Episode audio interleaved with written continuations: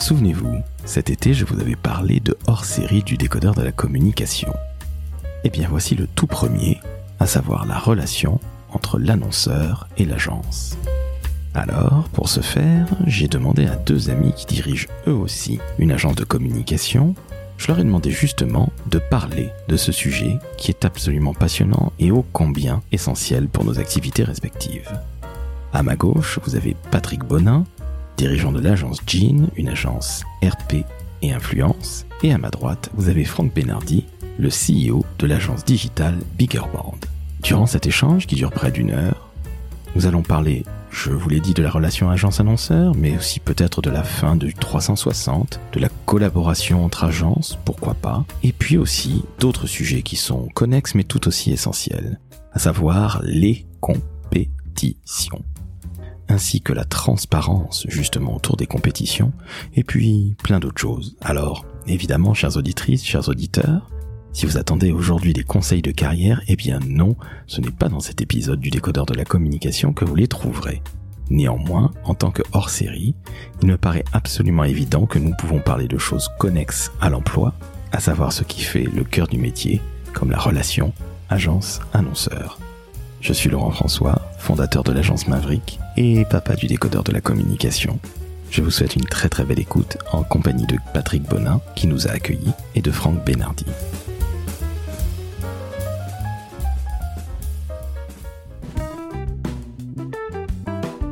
Le décodeur de la communication, un podcast de l'agence Maverick. Messieurs, bonjour. Bonjour. Bonjour. Comment va? Ça va. Ça va très bien. Merci à toi Patrick d'accueillir le décodeur de la communication pour ce premier hors-série. Un, grand plaisir, merci à vous d'être venu. Et oui, parce que nous sommes deux. Alors non, je ne suis pas tout seul, je suis également avec Franck Benardi, le boss de l'agence Bigger Band. Merci à toi, merci à Patrick de nous Merci les gars, ça fait très plaisir. Alors aujourd'hui, on va lancer des thèmes. C'est vous qui allez parler, moi je vais juste faire le passe-plat comme j'aime bien le faire. On va parler de la relation agence et des compétitions. Ça fait partie de notre métier. Nous sommes encore des êtres humains et pas encore des algorithmes de Google, d'Apple et autres GAFA. Donc l'humain est absolument essentiel et justement Patrick, je te tends d'emblée la perche. La relation agence-annonceur, pour toi, rime avec humanité, relations humaines. Tout à fait. C'est centrale. La relation agence-annonceur, ce sont des hommes et des femmes qui ont des intérêts qui convergent. Et il n'y a pas les intérêts de l'agence d'un côté, les intérêts de l'annonceur de l'autre, et puis, comme parfois il peut y avoir une sorte d'intérêt soit économique, soit de communication qui sont différents. Non, ces intérêts doivent être alignés. Et donc ce sont des intérêts entre des hommes et des femmes, ce qui nécessite des discours de transparence. Or, à mon sens, dans cette relation agence-annonceur, il y a un premier enjeu qui est celui de la transparence, et un deuxième enjeu qui est celui de la nécessité d'avoir des indicateurs de performance communs, conjoints, définis dès le début. Et la troisième chose, c'est la capacité à exprimer un mécontentement pour pouvoir mieux faire. On parle toujours d'amélioration continue, mais l'amélioration continue, c'est simple, c'est que l'annonceur puisse dire là ça ne me convient pas, les résultats ne sont pas là, qu'est-ce que vous pouvez faire pour changer? Ou que de l'autre côté, très souvent les agences disent vous nous demandez plein de choses, est-ce que c'est bien ça qu'il faut faire, est-ce que ça vous convient? Et comment on le fait? Donc je pense que la question de la relation humaine des critères d'évaluation et de la capacité d'exprimer des accords et des désaccords, ce sont trois piliers d'une relation sereine entre des agences et des annonceurs. Franck, qu'en penses-tu? Ouais, c'est tout à fait, c'est une bonne base et, ça amène, euh, on va dire, une obligation de penser sur un mode collaboratif plutôt que compétitif. Et, et je crois que c'est vraiment l'enjeu de la création de valeur future, de la relation entre les annonceurs et les agences. Voilà, et c'est le début d'une boîte de Pandore euh, qui peut peut-être euh, interroger beaucoup de gens sur ce qu'on va se dire là, mais il faut en parler. Il n'y a pas de jugement de valeur, c'est juste euh, des mondes qui changent et des compréhensions que pour redonner du sens à nos métiers à tous et revaloriser économiquement, économiquement et socialement l'intérêt de faire ce job, je crois qu'il faut remettre tout à plat et, de voir pourquoi on en est là et, et pourquoi certains veulent changer et d'autres ne veulent pas. Voilà. Je rebondis sur ce que tu dis, remettre tout à plat. Ça veut dire que d'un côté, les agences et aussi les annonceurs, puisque finalement nous marchons main dans la main, comment ça peut se faire très concrètement? Parce que j'ai l'impression que c'est plus un vœu pieux de la part de nous agences, plutôt que de l'autre côté où tout fonctionne relativement bien. alors moi je ne le crois pas. Je crois que cette volonté de transparence, elle est, elle est, euh, elle est très partagée. Euh, la question c'est qu'est-ce qu'on appelle transparence? La transparence chez un annonceur, c'est qu'il soit en capacité de décoder ses besoins très précis et de les exprimer. Et de l'autre côté, côté agence, d'être capable de comprendre ces enjeux et de se dire je suis le bon acteur pour y répondre et peut-être parfois et là je pense qu'on est assez peu à pouvoir le dire, ben non, désolé monsieur l'annonceur, je ne suis pas la meilleure structure pour accueillir votre besoin, vous feriez mieux peut-être d'aller voir telle ou telle structure qui est au plus proche de vos besoins. Pour moi, ce, degré de transparence, il doit être partagé par tout le monde. Je pense que chacun en a envie, mais pour des raisons, et, tu le disais à très juste titre, parfois économiques, euh, de positionnement, on se refuse à se dire qu'on n'est peut-être pas la bonne structure pour tel annonceur, ou au contraire que le brief de tel annonceur, il rêverait de travailler avec telle agence, mais que cette agence n'est pas la meilleure pour lui. Tout à fait. Euh, nous, on fait partie récemment de, de l'AACC, qui est l'association des agences conseil en communication. Et je dis conseil parce que je pense qu'on perd ce, mot-là euh, dans la relation que nous, agences, nous avons trop souvent aujourd'hui avec les compètes, les annonceurs, puisqu'on ne va pas forcément oser dire les choses qu'on pense par, on va dire, obligation. Euh, on va dire économique. Et, et, moi, je le dis euh, à bâton rompu, euh, je juge personne. Encore une fois, je, je, je, suis récent dans le monde de la communication, je n'ai que quelques années, mais je vois ce truisme intellectuel qui consiste en fait à remettre certains codes d'il y a 20 ou 30 ans de la publicité d'avant. Euh, qui a créé un écosystème avec des annonceurs, des intermédiaires, des concepts 360 qui, à mon avis, sont désuets et arrivent à perdre complètement la compréhension des messages. Euh, ce qui fait que les annonceurs euh, à la fin, et j'en côtoie pas mal puisque je suis euh, moi-même au-delà d'être, on va dire, au rêne de l'agence, je suis aussi à son développement commercial. Je pense que pour moi c'est fondamental que d'être en relation avec avec le marché direct. Beaucoup d'annonceurs, quand j'arrive à les avoir, me disent ça. Je, je ne sais pas comment choisir mon agence. Alors c'est bien et pas bien parce que ça dépend ensuite ce qu'on met en face de qu'est-ce qu'on fait pour ça. Voilà. Et là, on va en parler. Il y a certains intermédiaires historiques qui sont aujourd'hui là, bien implantés, mais qui, qui ne font plus, à mon avis, ce rôle euh, nécessaire de conseil par rapport à un monde qui a changé et où le digital, et là je me, je me mets là-dessus parce que moi je suis plutôt spécialisé dans la communication par le digital, où le digital a cassé certains codes d'accès et de compréhension et de collaboration avec à la fois des confrères ou des compétiteurs, c'est pas la question. Je l'avais déjà dit euh, dans notre premier euh, podcast ensemble, euh, Laurent. Je suis très attaché à la véritable création de valeur que nous apportons tous ensemble. Nous, l'annonceur, et ce que l'on va faire pour le client des annonceurs, c'est-à-dire ma théorie du client du client. Et, quand on met des intermédiaires qui ont juste quelques KPI historiques de, de, de, de choix par rapport à des critères qui sont désuets aujourd'hui, eh ben ça tronque les compètes et, et, et ça rend les agences soumises. Euh, j'ai pas honte de le dire. Hein. Et, et, quand on est soumis, on n'est pas dans le bon rôle de conseil, encore moins dans le rôle de, de suivi. Je ne sais pas ce qu'en pense Patrick, mais. mais alors, je, alors, je suis euh, d'accord sur une, une, sur le, la première partie qui est liée à, l'expertise. C'est-à-dire qu'on on demande souvent aux agences énormément d'expertise dans ces fameuses compétitions. Or, des, des, agences qui sont capables de dire, bah, j'ai cette expertise-là, mais pas celle-ci, et donc du coup peut-être que ça n'est pas une agence qu'il faut, mais plusieurs. Ça, c'est quelque chose qui est un non-dit, euh, effectivement. Euh, et ce non-dit, il est là, je pense, partagé à la fois côté agence et côté annonceur. Côté annonceur, et on le comprend, il est plus simple d'avoir une seule agence. Ça évite beaucoup de réunions, ça évite beaucoup de euh, collaboration. Et de l'autre côté, côté euh, agence, évidemment, on préfère avoir un plus gros budget pour soi tout seul que partager le budget avec d'autres. C'est une réalité. Mais, et, je pense que tu en es d'accord, les plus belles collaborations, ce sont celles qui sont faites entre des agences expertes qui euh, respectent le travail de l'autre et qui sait qu'il n'a pas nécessairement cette expertise. Mais prenons un exemple très simple, et, et tu l'évoquais à l'instant. Quand on parle même de digital, bonjour, je suis un annonceur et j'ai des enjeux digitaux.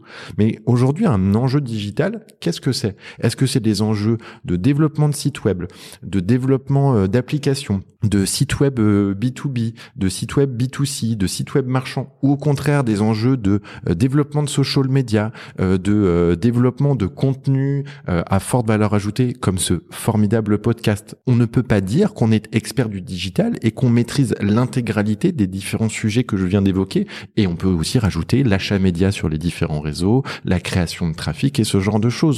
Euh, le ciblage marketing, etc. Mais qui peut être expert de tout?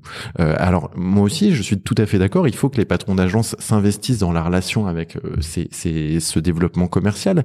Mais quel patron d'agence, aussi brillant soit-il, peut s'asseoir à la table et dire écoutez-moi, que l'on parle de développement technique, de site web, de gestion de réseaux sociaux, d'achat média, je suis la personne qu'il vous faut parce que je maîtrise tout. Eh bien, moi, très honnêtement, non, je ne maîtrise pas tout et je ne crois pas que euh, même les plus brillants d'entre nous soient capables d'avoir un avis sur l'ensemble de ces enjeux. Et tu disais, qu'est-ce qui a changé depuis 30 ans? Oh, il y a une chose qui a changé, c'est la technicité de nos métiers, qu'on fasse des relations médias, de la publicité, de l'achat média, du digital, c'est devenu tellement complexe, tellement technique que personne ne peut avoir, ne peut avoir pardon, une technicité sur l'ensemble de ces sujets.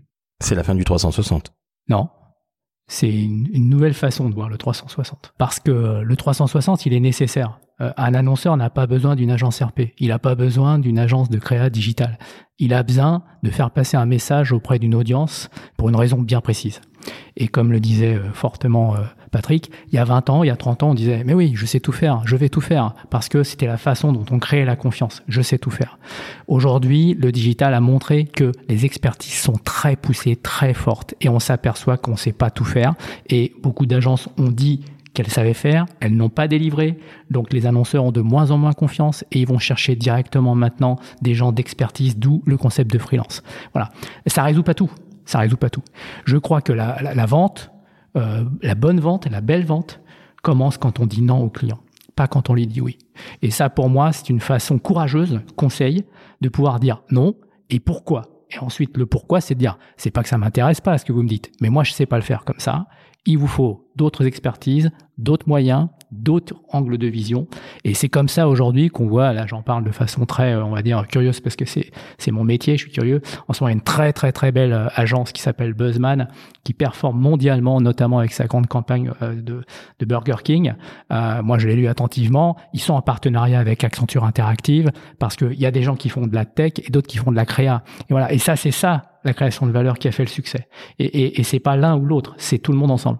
Non, c'est pas du tout la fin du 360. Bien au contraire il y a besoin d'une unité de langage, de message, avec une multiplicité de cibles. Par contre, c'est la fin de l'agence centralisatrice qui s'assoit et qui dit je sais tout faire, je peux tout faire, et chez moi vous aurez tout. Oui, je crois que ça c'est terminé parce que effectivement ce sont des alliances, ce sont des collaborations entre experts qui viennent apporter leur savoir et leur expertise à un annonceur.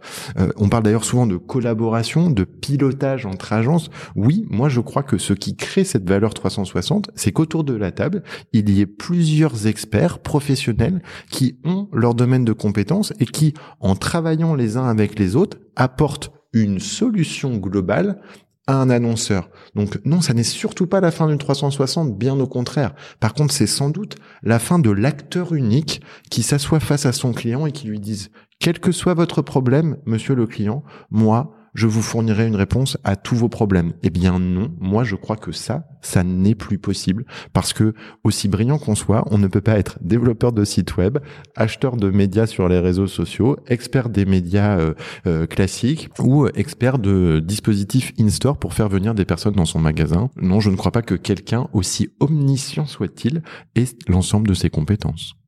Absolument. Euh, et là-dessus, on va peut-être y venir, je ne sais pas, mais les marieurs sont effectivement la quintessence de ce qu'on est en train de dire, sauf qu'on les appelait les marieurs avant. Mais comment ça s'appellera demain? Et là, je pense que c'est l'enjeu. Comment euh, euh, accompagne-t-on la relation aujourd'hui nouvelle que je pense entre le marché, l'écosystème global? Mais ça tombe bien, j'allais vous poser la question. Entre les plateformes, entre les anciens marieurs, en tout cas les historiques, Comment ça se passe? J'ai l'impression que là, encore une fois, euh, certains sont là pour nous prendre des honoraires. Je vais peut-être mettre un pavé dans la mare, hein, pour nous prendre des honoraires pour soi-disant nous améliorer, et puis pour finalement euh, rentrer sur très peu de compétitions où on puisse gagner enfin notre vie. Euh, moi, j'ai l'impression, mais que c'est comme toute forme de rencontre amicale, professionnelle, amoureuse. Est-ce qu'on est capable aujourd'hui d'avoir de se servir d'applications pour euh, trouver euh, euh, son, son un ami, son trouver un amant ou trouver un, un, collègue ou un collaborateur? parfois on va utiliser, on peut citer des marques, on n'a pas de pas de souci. On peut utiliser LinkedIn parce qu'on on veut changer de travail, on peut utiliser Tinder parce que on veut trouver l'amour ou l'amitié. La question dans l'univers professionnel, c'est comment on se découvre et on se connaît. On, on venait de l'évoquer à l'instant. Aujourd'hui, il y a énormément d'expertises, une multiplicité d'acteurs qui ont chacun des expertises très reconnues. On, on, citait euh, une agence. Il existe énormément d'agences sur le marché avec énormément d'expertise. La question, c'est existe-t-il un référentiel? Alors, on parlait de la ACC tout à l'heure. Il y a aussi le SCRP qui euh, essaye de pousser les métiers de, de la communi certains métiers de la communication.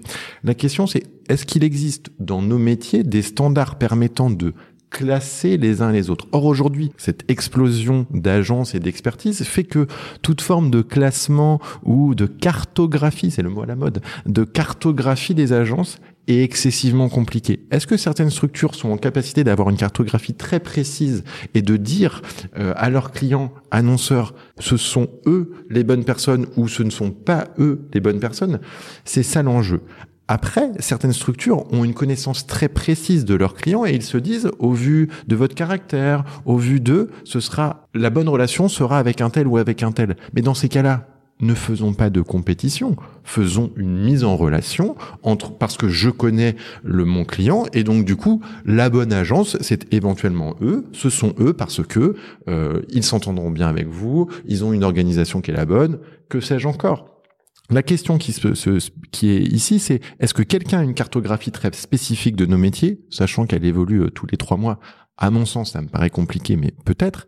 Et de l'autre, est-ce que certains clients ont besoin, certains annonceurs ont besoin d'une visibilité très précise? Est-ce qu'ils sont capables de trouver via des associations professionnelles, via Internet, via d'autres structures, d'autres euh, sociétés, notamment sur Internet, qui classent les agences ou autres Peut-être, mais comme aujourd'hui, euh, LinkedIn le fait, comme Tinder le fait, ou comme d'autres structures le font. Exactement.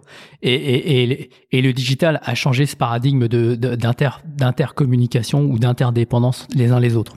Euh, je parlais des, des associations professionnelles, j'ai rien contre eux. Au contraire, on, on, préfère être dedans plutôt que les critiquer dehors. Parlais de la ACC par exemple, qui en ce moment vit quelques quelques remous.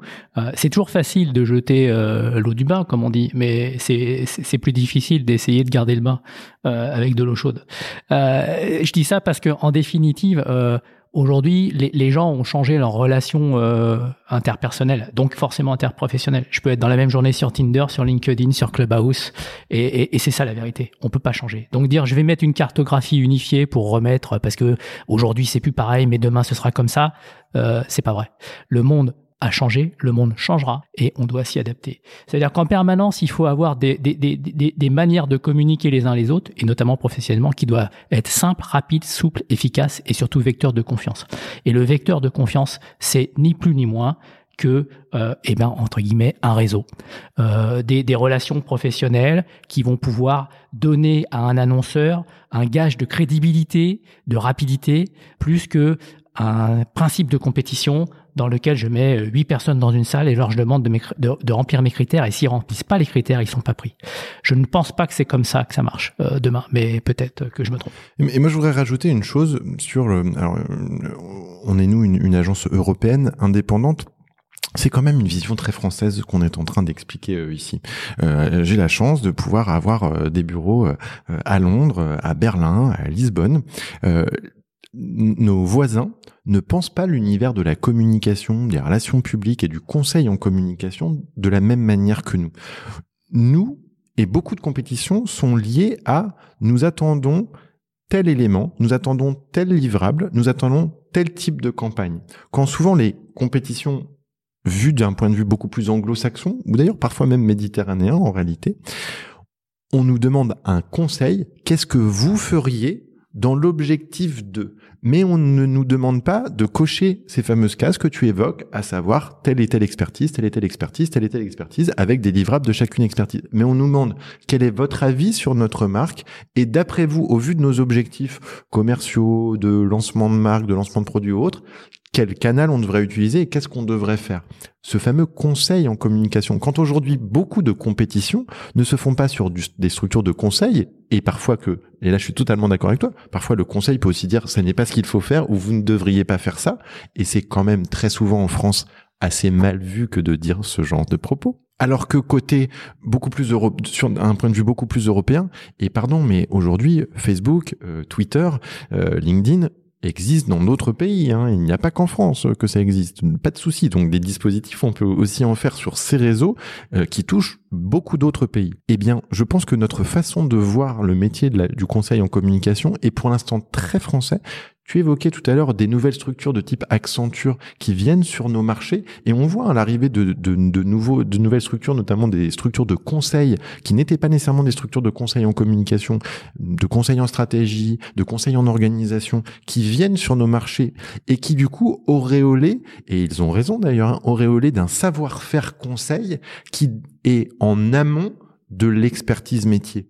Or aujourd'hui, de manière synthétique, je pense que notre métier est en train de changer parce que nous sommes pile au milieu entre de la nécessité de conseils stratégiques autour des marques et des écosystèmes et d'un conseil tactique sur les canaux. Et que aujourd'hui une partie de ces compétitions, ces fameuses compétitions qu'on évoque, elles sont entre les deux, euh, le conseil n'est pas nécessairement très bien vu parce que parfois allons à l'encontre des fameuses stratégies des marques et l'expertise tactique étant vue comme étant secondaire, euh, tout le monde sait faire tout, donc ah bah oui, euh, évidemment le digital, tout le monde sait faire quoi, donc il y a pas de problème. Non, exactement, exactement. Alors là, moi, une fois de plus, je suis pas dans le jugement de valeur. Hein. Euh, nous, euh, et je le cache pas, moi, j'essaye de, de développer euh, mon, mon, niveau d'affaires par les réseaux professionnels existants, et je n'ai pas honte de le dire. Tant pis s'ils m'entendent, et au contraire, peut-être qu'ils me répondront. J'ai un mal fou à, à communiquer avec les marieurs parce que nous ne sommes pas éligibles dans leur famille. Et, il faut oser le dire. Il faut oser le dire. Il y a une grande famille. Euh, et, peut-être que cette grande famille mériterait euh, d'être un peu moins, euh, j'ose le dire, co-sanguine. Intéressant ce que tu dis, Patrick, à l'instant, et je reprends aussi ce que, ce que tu dis sur les marieurs, Franck. J'ai l'impression qu'aujourd'hui, compétition égale plutôt production que réel conseil, parce qu'on en a peur, parce que c'est pas bien de dire que finalement ils sont peut-être à côté de la plaque, ce qui peut arriver, hein, ça m'est arrivé très rarement en 20 ans de le dire, d'oser le dire. Et de l'autre côté, comme tu le dis très justement, les marieurs sont là depuis très longtemps, de nouveaux acteurs sont arrivés, hein, des plateformes, mais au final, ce sont trois ou quatre grands marieurs habituels qui ont l'habitude de fréquenter un peu toujours les mêmes personnes, c'est une sorte de club, et au final, les nouveaux entrants les petites structures n'ont pas nécessairement leur place. Est-ce que je me trompe? Est-ce que c'est une réalité? Et comment pourrions-nous euh, essayer de faire avancer les choses un peu mieux pour que on puisse tous mieux s'entendre, que ce soit une relation tripartite marieur potentiel agence et annonceur pour que ça fonctionne, que ça marche? Moi, je pense que le, on, l'a évoqué à l'instant, le paysage est, en train de changer énormément. Les expertises, les savoir-faire techniques, ainsi que la capacité de conseil, euh, est en train de, de, de profondément faire changer notre métier de conseil en communication en France. Et que du coup, les annonceurs, et il est normal que certains se tournent vers euh, ces structures parce que ils n'ont pas le temps. Et donc la question c'est pourquoi des annonceurs vont vers ces structures qui, euh, je le crois, en mon âme et conscience, essaient de faire leur travail du mieux qu'elles peuvent. Elles ont ce flux de, clients qui viennent les voir en disant aidez-nous à trouver les bons interlocuteurs. Euh, la question c'est encore une fois, et j'y tiens énormément, la question de la transparence. Est-ce que les uns et les autres, alors nous sommes trois professionnels du métier de la communication autour de cette table, est-ce que nous, à titre individuel, quand un client vient nous voir, un prospect vient nous voir, nous sommes capables de lui dire ah non désolé, je ne suis pas la bonne agence, je pense qu'il faut aller voir la tienne, ou je pense qu'il faut aller voir la tienne. Eh bien moi je le crois, je le crois parce que et, tu disais tout à l'heure, il faut savoir dire non, en tout cas savoir dire pardon, je pense qu'au vu de votre besoin spécifique, nous ne sommes pas les meilleurs, il faut mieux que vous alliez voir mes confrères qui seront beaucoup plus experts. Le problème c'est que dès qu'on rentre dans une démarche de compétition, on est déjà dans le fait de vouloir montrer que on est mieux que les autres, qu'on est plus à même de. Le principe, à mon sens, c'est d'une transparence sur nous sommes très forts là-dessus et nous sommes moins forts là-dessus. Si votre besoin est plutôt celui-ci, allez voir un tel. Si votre besoin est plutôt celui-ci, allez voir un tel. Et c'est là où d'ailleurs les plateformes internet connaissent évidemment leurs limites, puisque si c'est juste une catégorie, ben, moi je ne sais pas si elles sont classées par ordre alphabétique ou derrière d'ailleurs souvent avec des sponsorisations, si la première est mieux que la troisième. Donc à minima déjà, les fameux marieurs dont tu, dont tu parles sont des personnes physiques qui discutent avec d'autres personnes physiques. Et donc elles apportent un rôle de conseil.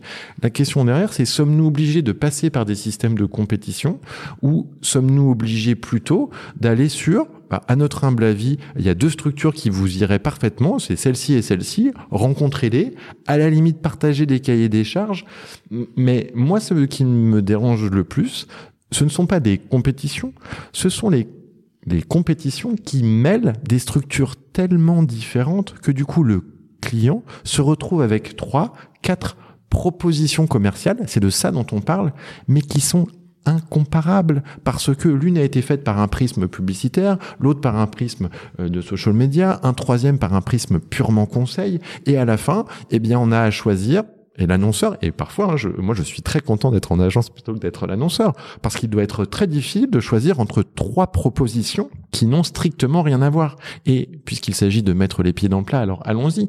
Évidemment, quand on a trois propositions qui n'ont rien à voir, si on est un annonceur euh, qui a envie que ça marche, euh, que sa marque fonctionne, eh bien, on est tenté d'en choisir un, parce qu'il faut en choisir un, mais de se dire que euh, l'idée de la première et l'idée de la troisième sont finalement deux bonnes idées également. Et donc, du coup, on se retrouve avec cette problématique de, on a l'impression d'avoir apporté des idées que un des concurrents a été choisi, mais que les idées des uns et des autres ont été utilisées ou réutilisées. Or, en fait, ça n'est pas la question de la réutilisation de la bonne idée, c'est la question de j'interroge des agences très différentes, et on a souvent ça. Hein. Nous avons des, des, annonceurs qui nous disent euh, bah, j'interroge trois agences très différentes pour avoir trois points de vue différents. Eh bien, dans ces cas-là, on a le choix entre trois propositions qui sont très très éloignées.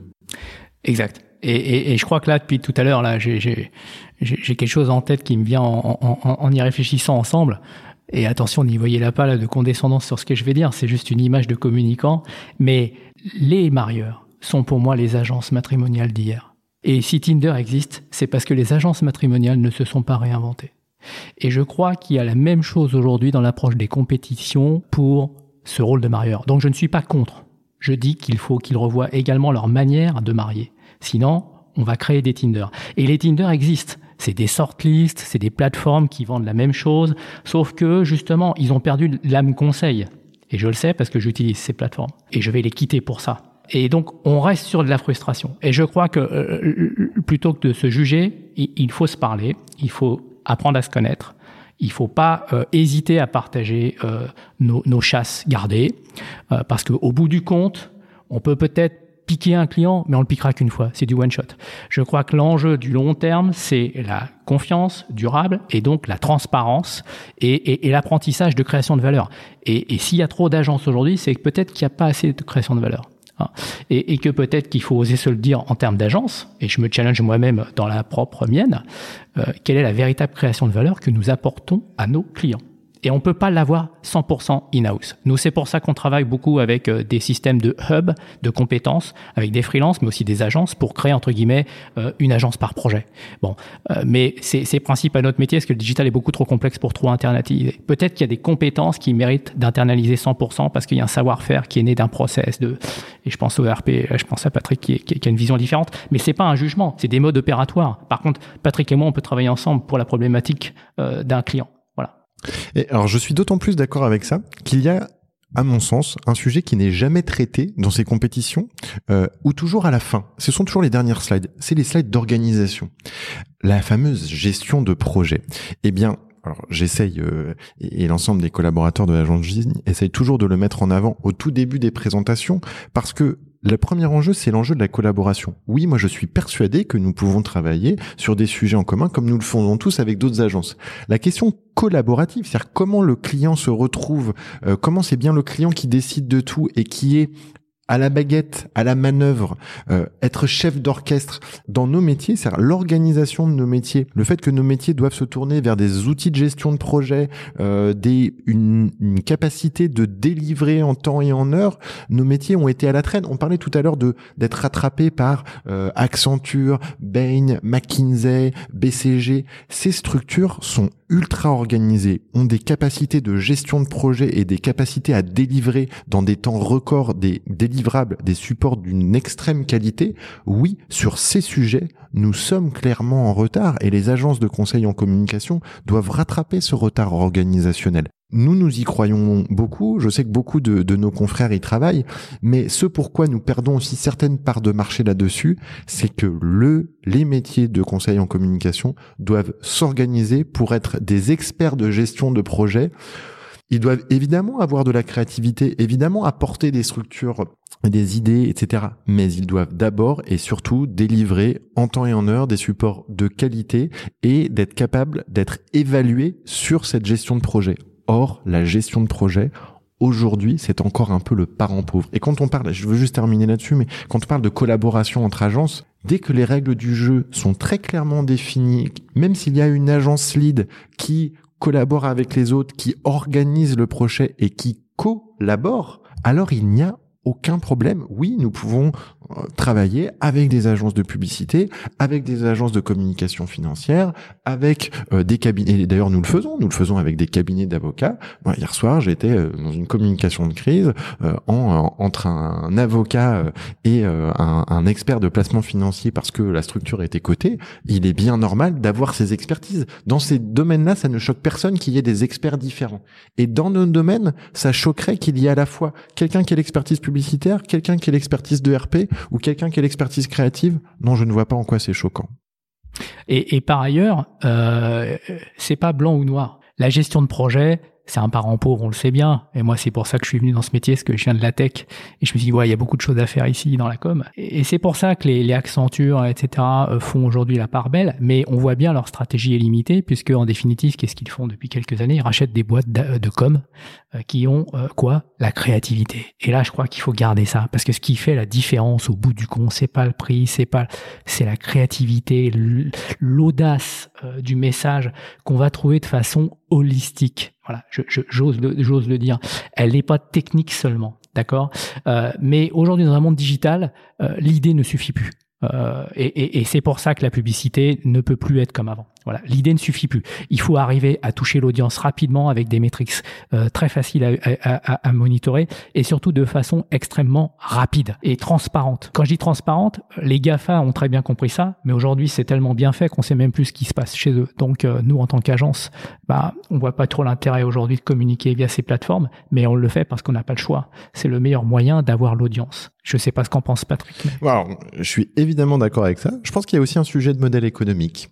Ah oui, tout à fait, ça c'est clair. L'argent, parlons argent. oui, parlons argent, bien sûr. Euh, quand on est euh, des Bain, des McKinsey, euh, des Accenture, il y a un modèle économique très simple. On vend du temps. On vend plus ou moins cher, bien entendu, mais on vend du temps. dans les agences de conseil en communication, si, comme tu le disais, j'en suis d'accord, je ne suis pas membre de l'ACC, mais d'autres syndicats professionnels, si on fait du conseil, on vend du temps. Mais si on dit qu'on fait du conseil et qu'à la fin, ce qu'on vend, ce sont des forfaits avec plein de choses dedans, mais on ne sait pas trop bien quoi. Euh, et on dit ne vous inquiétez pas, on rentrera dans le budget quoi qu'on fasse. Alors dans ces cas-là, on ne vend plus du temps. On vend un accompagnement. Et oui, moi je le crois, là il y a une vraie différence. Parce que par contre, nos confrères de conseil en stratégie, eux, ne transigent jamais avec ces éléments. Ils vendent exclusivement du temps. Et parfois, quand ils y passent trop de temps, ils ne le refacturent pas. Bien sûr qu'il y a un autre univers commercial, mais le modèle économique est d'une simplicité claire, sans compromission aucune. Dans nos métiers, eh bien moi je crois que ça n'est pas du tout aussi clair et qu'il y a évidemment des marges sur frais techniques, qu'il y a évidemment de la marge parfois très transparente, parfois beaucoup moins et que euh, et, nous on le voit ici quand on arrive avec des modèles dans lesquels il n'y a pas de marge sur des questions d'influenceurs euh, ou sur d'autres sujets, on voit bien que ça crée des des, des problèmes, des frustrations parce qu'aujourd'hui malgré l'aide de ces syndicats professionnels, notre métier la façon dont on le facture n'est pas du tout euh. Et donc du coup, je parlais tout à l'heure des comparaisons entre des dossiers d'agences euh, qui répondent à des compétitions, mais quand on compare des budgets, on compare des choses qui sont incomparables. Et oui, soyons très transparents, on sait très bien que certaines agences vont vendre euh, des consultants ou des chefs de projet à 400 ou 500 euros au jour, quand d'autres vont le faire à 1500 euros au jour. Et évidemment, quand on est un service achat, et peut-être que demain je dirigerai un service achat, c'est un, c'est un très très joli métier, et moi je pense que d'ailleurs c'est un, c'est un métier qui, qui a beaucoup d'avenir euh, d'ailleurs quand on est un service achat, on doit quand même comparer des colonnes avec d'un côté 500 euros et de l'autre 1500 euros. Bah, effectivement, si mon mandat est d'essayer de faire baisser les coûts euh, de l'entreprise dans laquelle je, suis, oui, assez légitimement, j'aurais tendance à choisir la structure qui est trois fois moins chère. Et là, on voit bien, c'est des équations à beaucoup d'inconnus. Et, là, je vais reprendre mon bâton de pèlerin pour les marieurs on a besoin de support à ce moment-là parce que entre la négociation d'un tarif, euh, la création de valeur réelle, le nombre de jours, la gestion de projet, on peut vite s'y perdre en tant qu'annonceur et on peut vite bafouer en tant qu'agence. Et c'est ça qui a créé, on va dire, ce, vide juridique qui a fait que les marieurs sont toujours là. Et, et je pense qu'ils sont là encore pour longtemps. Pourquoi? Parce que ce sont des hommes et des femmes et qu'au bout du compte, comme le disait Patrick au départ, on vend des choses pour des hommes et des femmes faits par des hommes et des femmes. Il y a un sujet très important parce que j'en ai parlé euh, la, dernière fois avec Laurent et ce que nous vendons, ce sont le talent de nos collaborateurs. Nous vendons des expertises de collaborateurs, nous vendons un conseil. Et donc forcément, ce conseil a un prix en fonction des talents que nous recrutons. On parlait beaucoup de recrutement, d'attirer les talents. Aujourd'hui, pourquoi les agences de communication françaises ont beaucoup de mal à recruter? Parce que nos travaux, nos missions sont mal valorisées. Je ne dis pas qu'elles sont nécessairement mal payées. Chaque agence paye ses collaborateurs comme elle le peut ou comme elle le veut. Non, nos métiers ne sont pas suffisamment valorisés. Et effectivement, c'est bien le rôle euh, de ces agences de conseil en choix d'agence elles nous permettent de montrer, de démontrer à nos clients la valeur réelle. Mais il convient aussi d'avoir des collaborateurs qui ont été formés, qui sont passionnés par nos métiers. Or aujourd'hui, pourquoi nous, nous, nous vendons beaucoup plus mal que Accenture, Bain ou McKinsey? C'est qu'aujourd'hui, nos collaborateurs viennent d'horizons très diverses et que nous avons du mal à bien les valoriser au moment où on vend nos budgets, alors que bizarrement, dans les discussions des services achats avec Bain, McKinsey ou BCG, il y a un prix jour homme. Celui-ci est très rarement discuté. Il y a souvent des différences assez minimes entre ces structures et ces consultants de ces grands groupes sont très très clairement identifiés.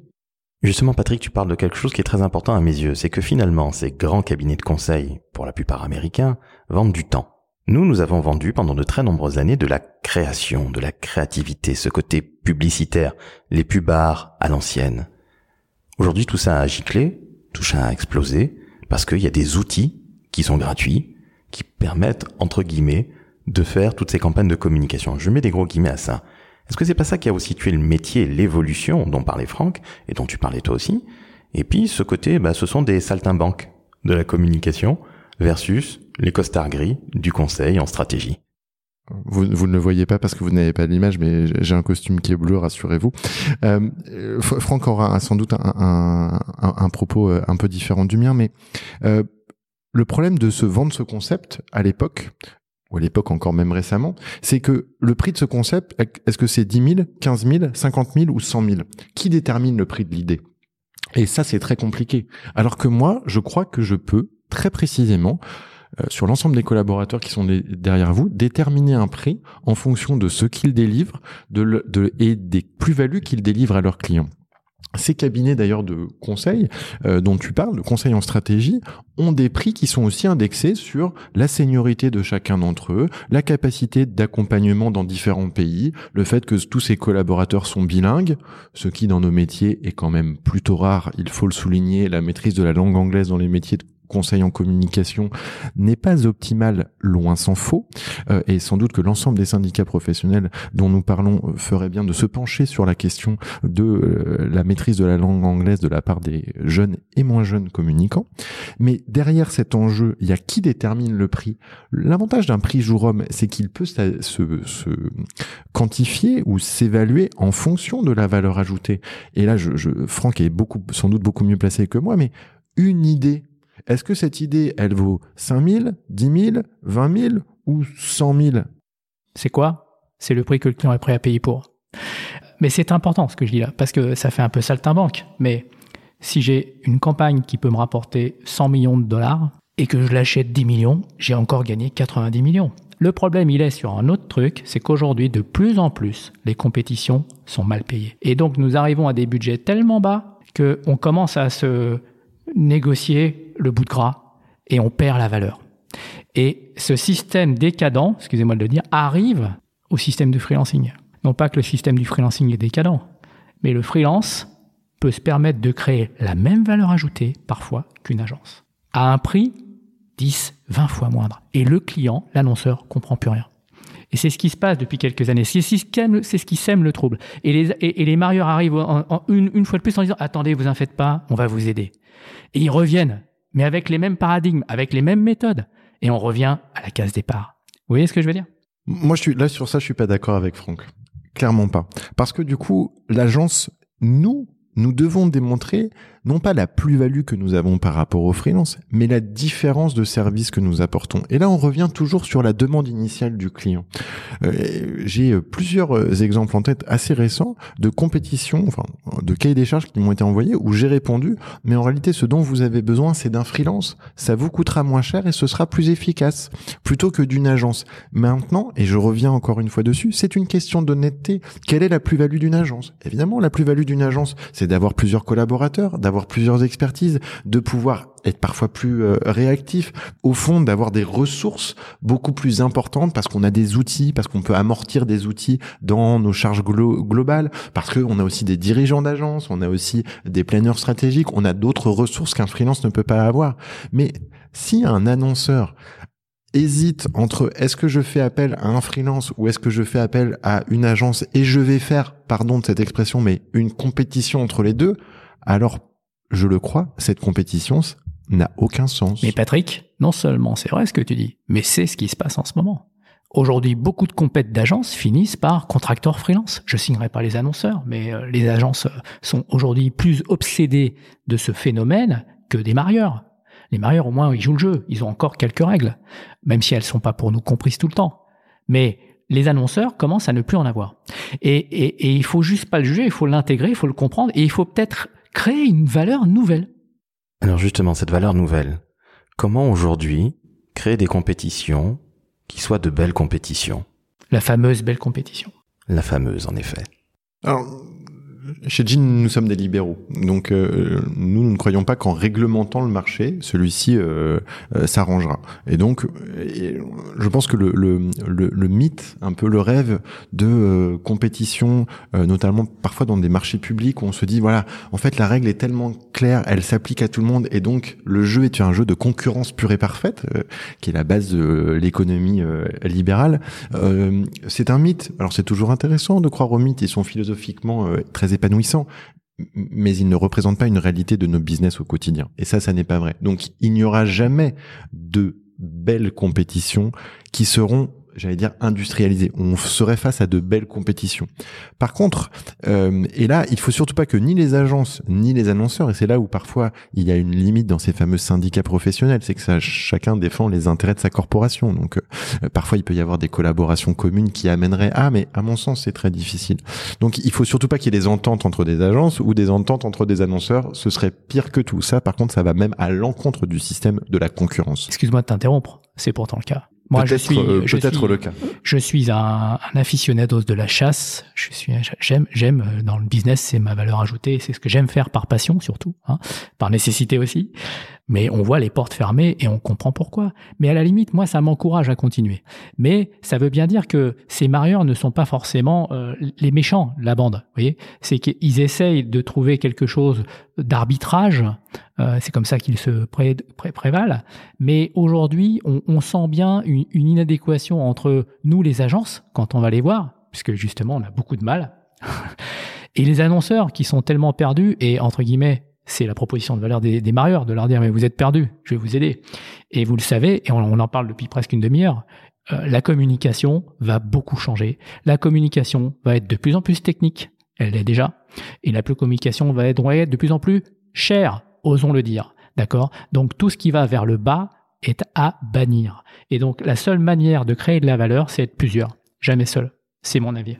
Je, ne partage pas nécessairement celui-là. Je pense que moi, je pense à, trois choses simples. D'abord, il ne peut pas y avoir de compétition avec plus que trois ou quatre compétiteurs, parce que du coup, même l'annonceur n'a pas le temps, n'a pas les ressources suffisantes pour décrypter chacune des offres. Et donc, à mon sens, des offres trop importantes ne sont pas bien traitées au sens premier du terme.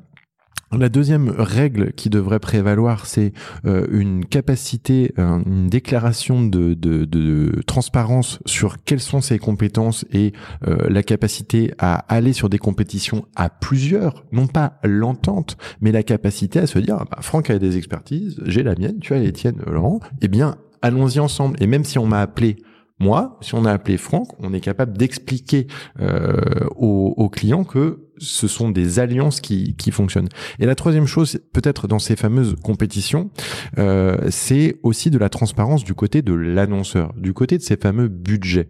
Je, je crois vraiment que euh, ça n'est pas grave d'annoncer un faible budget. Euh, ou au contraire, euh, vous avez certains annonceurs qui vont apporter des, des, très gros budgets, puis à la fin, en fait, ils vont dire qu'ils en ont un plus petit, et donc du coup, ils vont faire rentrer une idée euh, à 300 dans un budget à 150. Mais ils vont annoncer un budget à 300 pour avoir de, des très grosses idées, et puis essayer de le faire rentrer euh, dans moindre. Moi, je pense que la transparence sera la plus grande des vertus pour avoir le meilleur dispositif, la meilleure stratégie au meilleur moment. Et je voulais absolument rajouter quelque chose, réagir au propos de Franck tout à l'heure. Euh, il y a peut-être aussi trop d'agences. Euh, à force d'avoir démultiplié euh, des agences, des expertises, on en perd aussi la capacité à se développer, se rapprocher d'autres. Euh, on assiste quand même aujourd'hui à un marché qui doit forcément évoluer vers des rapprochements, vers une consolidation. Alors pas nécessairement des rachats, mais devenir collaboratif, que des agences soient capables de travailler entre elles sans qu'elles se rachètent, sans qu'elles se dévorent, mais qu'elles collaborent ensemble. Ça existe, la preuve, dans nos métiers, nous collaborons tous les jours avec des cabinets d'avocats, avec des cabinets d'architectes, avec euh, des structures euh, euh, financières ou des notations financières internationales. Les anglo-saxons le font beaucoup plus facilement que nous. Et là où je crois que je suis très d'accord avec Franck, mais merci Laurent de, de, de me mettre en relation, on, on en parlait tout à l'heure, c'est cette notion justement de relation, nos métiers de relations publiques. Nous devrions être capables demain de monter des opérations, des fameuses compétitions, non pas entre agences, mais avec des agences. Eh bien, on commence demain. Blague à part, euh, je crois que le futur des compétitions, c'est les alliances. Et, moi, je viens d'autres industries. Tant pis, je vais faire un peu tâche d'huile. La chimie, ça fait pas rêver. Mais la chimie, aujourd'hui, c'est un modèle d'alliance. Aujourd'hui, on est compétiteur, demain, on est confrère. Et il y en a plein d'autres des exemples. Je vous parle de ça, je pourrais vous parler des télécoms, euh, que je connais un peu, le, fameux roaming, les choses que peut-être euh, nos teenagers connaissent plus, le fait de pouvoir téléphoner à l'étranger avec un GSM quand on était dans les années 90, d'accord? Qu'est-ce qui a vulgarisé que ce marché a explosé? C'est que les téléopérateurs de pays divers se sont alliés les uns les autres pour pouvoir donner une intégration souple du service quand je viens de France au Canada, par exemple, et c'est transparent pour moi. Ça veut dire que la valeur créée à l'annonceur doit être de plus en plus transparente et non plus compétitive. Et c'est ça, moi je me mets à la place d'un annonceur. Il est perdu, c'est normal, d'où l'intérêt d'avoir encore des marieurs pour longtemps. Mais ce sera peut-être des Tinder au lieu d'être des marieurs. Voilà.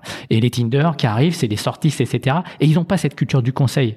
Ce sont des plateformes makers. Et c'est pour ça que c'est encore balbutiant. Il y a encore des choses à créer.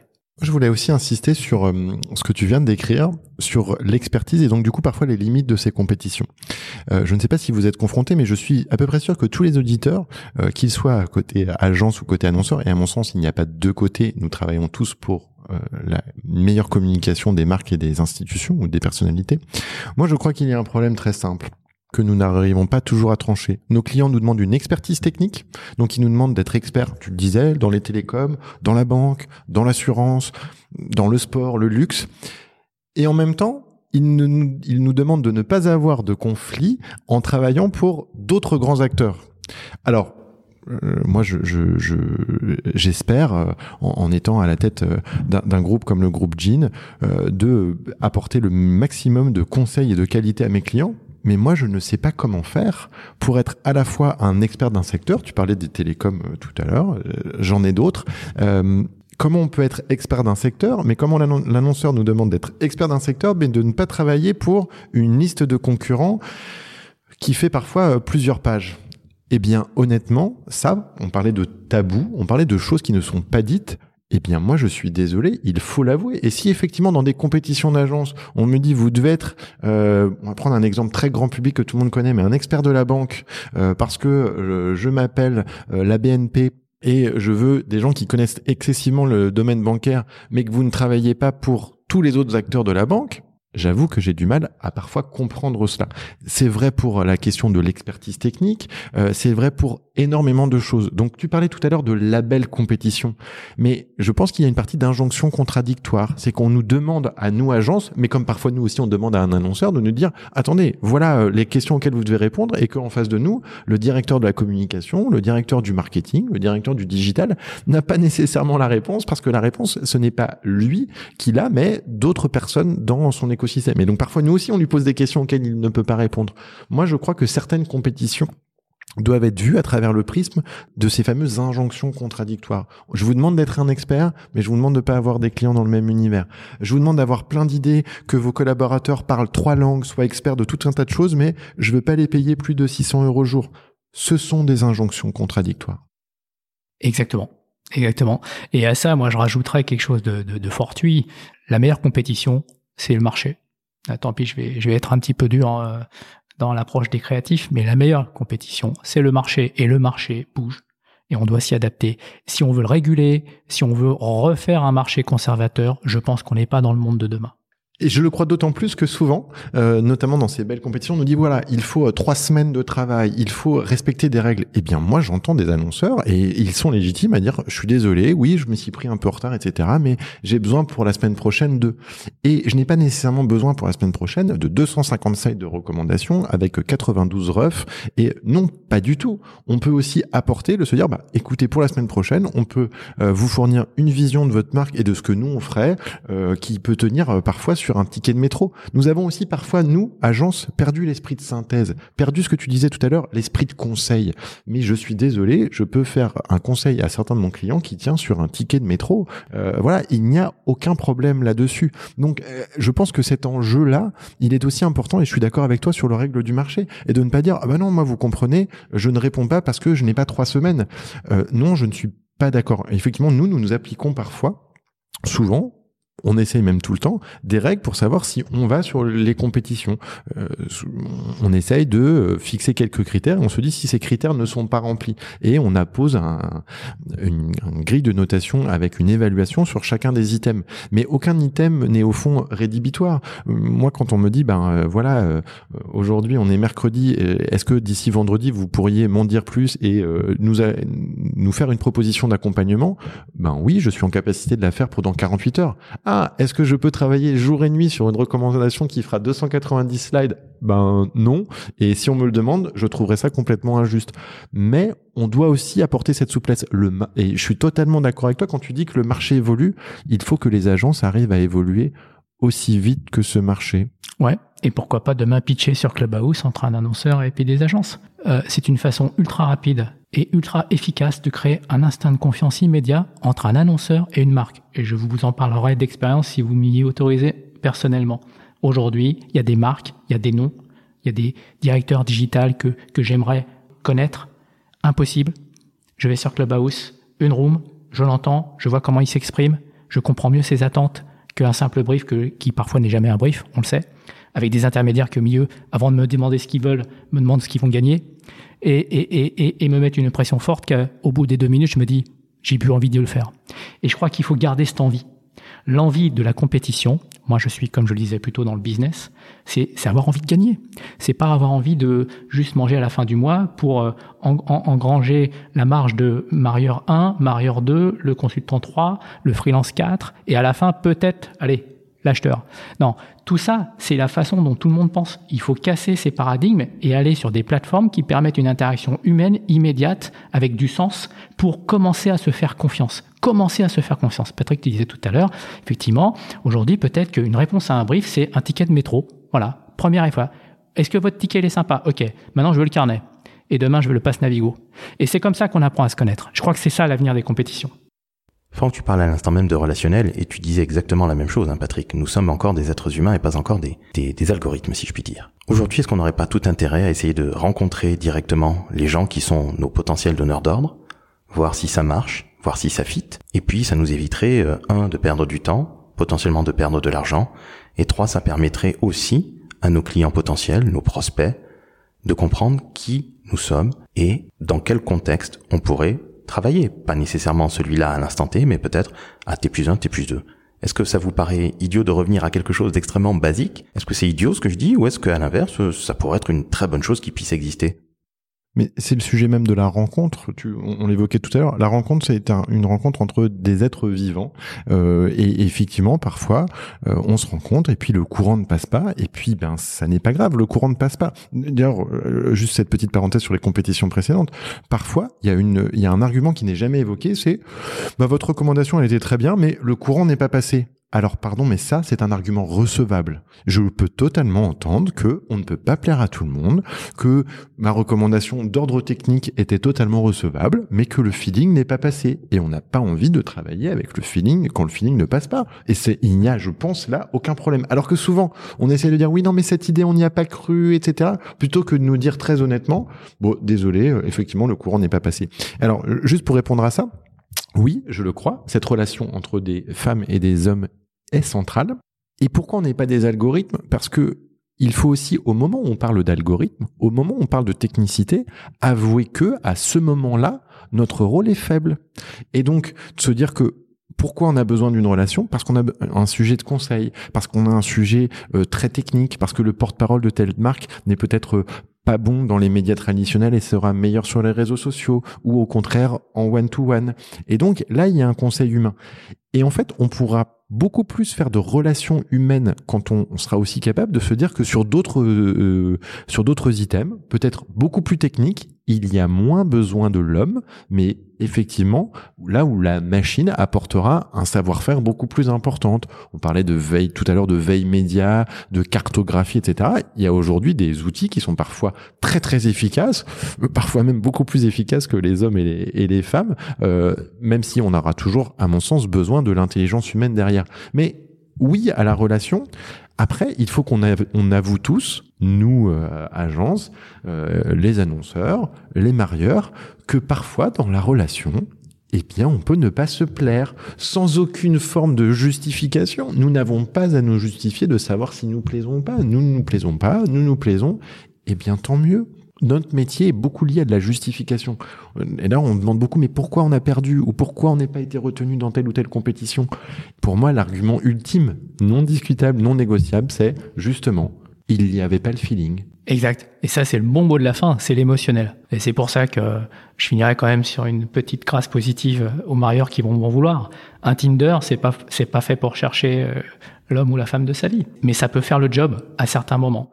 Donc, euh, et, probablement les annonceurs ne cherchent pas à se marier tout le temps. Mais peut-être qu'ils pourraient essayer de nouvelles rencontres d'agences qui pourront leur créer une valeur innovante euh, en parallèle d'être mariés avec une agence centrale. Nous, on le fait depuis dix ans pour un groupe qui s'appelle Nespresso.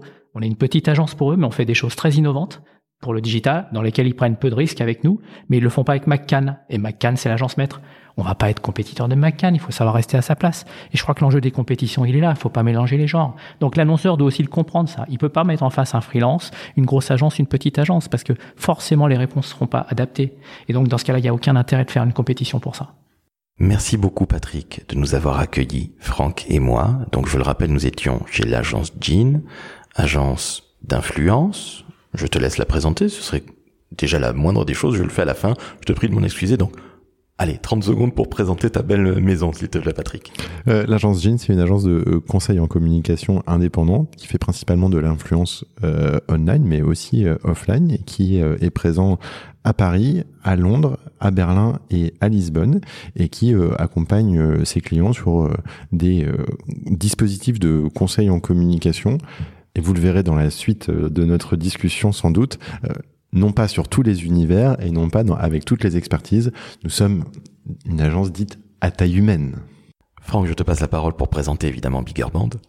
Bigger Band ne se présente plus, euh, Laurent. Euh, petite touche d'humour.